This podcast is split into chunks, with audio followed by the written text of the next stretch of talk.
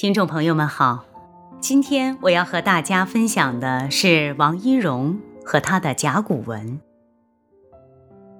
历史是一个永恒的话题，它给予了我们有趣的知识和沉重的回忆。它经常将许多应该保存在信息库中的资料丢失，但也有时不经意中给我们带来意外的惊喜。甲骨文的偶然发现，就充满了这种神奇的色彩。说到甲骨文，不得不提到王一荣这个名字。王一荣时任光绪二十五年国子监祭酒官职，同时他还是一位著名的金石文字专家。国子监祭酒官职就是主管国子监事务的负责人。光绪二十五年。也就是一八九九年夏天，王一荣身染疟疾，久治不愈。一位医术高明的老中医为王一荣开出了一剂药方，药方上有一味名曰龙骨的药，这引起了王一荣的注意。当他的家人从药房抓药回来后，王一荣亲自查看，发现了中药里的龙骨碎片上。还绣有奇异的纹路，他便抱病亲临药房，叮嘱老板：如果再有商贩送龙骨来，请代为引荐。没过几日，山东潍县人范维清被引荐到了王府，这次他带来十二片龙骨。这个范维清是一个古董商人，本来他是到河南安阳汤阴一带。去收购青铜器，可青铜器没有收购到，但他却听当地人说龙骨是一剂名贵药材时，就顺便收购了一些。王一荣本是性情中人，见范维清送来刻有文字的甲骨片，就分外高兴。他仔细端详了甲骨上一个个符号，兴奋地告诉在场的人说。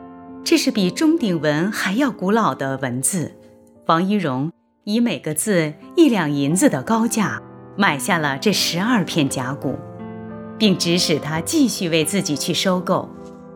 随即，王一荣派家人到京城各大药店，以重金把刻有文字符号的甲骨全部买下，以至于倾其家财也在所不惜。在短时间内。竟收集到了一千五百片。王一荣一边收集，一边开始了他的探索与发现。随之，一个一个象形的、怪异的、抽象的、单调的文字符号被破译，字与字连为语言的链条，一节节链条构成了一片清晰的文化意象。一日。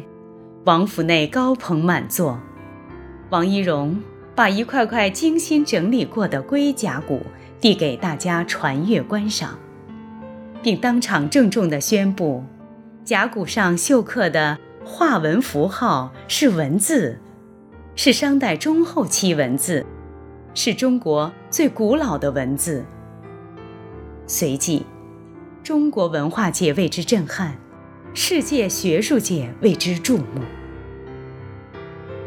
在龟甲和牛甲骨上刻制的甲骨文，使在殷商时代的占卜和刻辞有了其特殊的用途。每当部落首领主持完占卜仪式，解释完占卜结果后，真人就把这些内容记录下来。真人也就是当时刻制甲骨文的书法家。真人先在甲骨上起稿，然后再予以契刻，这就是展现在我们眼前的甲骨文。